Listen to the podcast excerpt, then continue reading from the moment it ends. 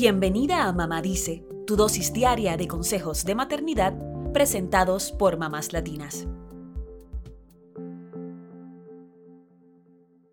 ¿Te han dicho alguna vez que no le des aspirina a un niño o adolescente, sobre todo si es para tratar síntomas de influenza o varicela? Hoy hablamos de la razón principal por la que se dejó de administrar aspirina a los niños, un raro síndrome que provoca hinchazón en el hígado y el cerebro y que puede ser mortal. El síndrome de Reye es una rara enfermedad pediátrica descrita por primera vez en 1963 por el patólogo australiano Douglas Ray. Es más frecuente en niños de 4 a 12 años, aunque hoy en día está prácticamente desaparecida.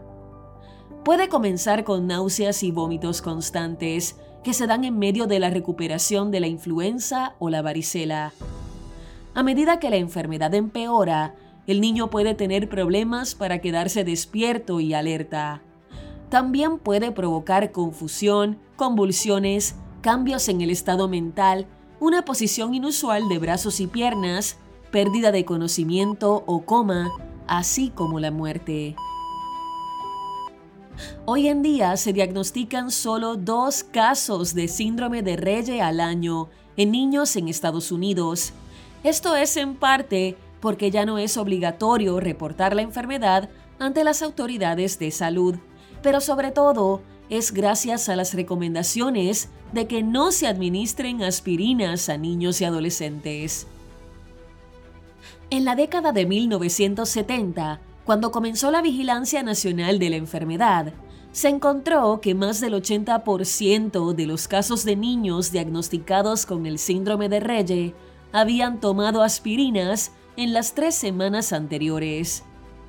Esto llevó a que en 1980 se recomendara ampliamente que no se administrara aspirinas a los niños y adolescentes, sobre todo si se recuperaban de influenza o varicela, virus que precipitan la enfermedad.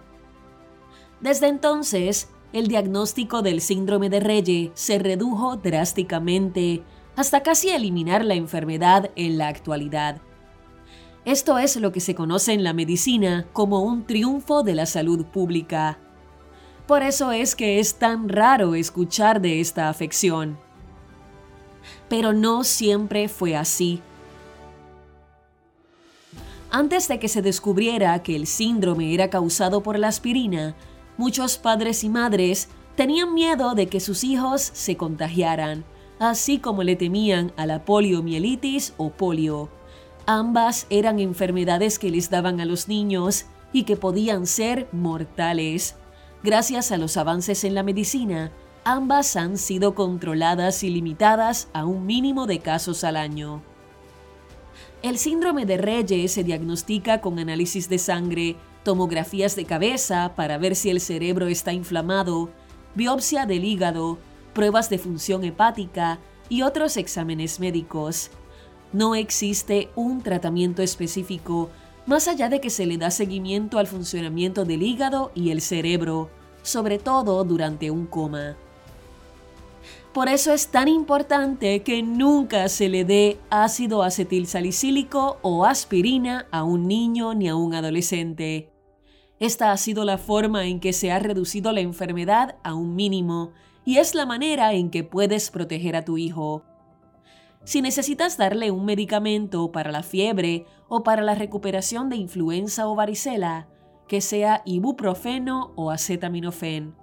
También puedes consultar con tu médico para asegurarte de que el tratamiento es el adecuado.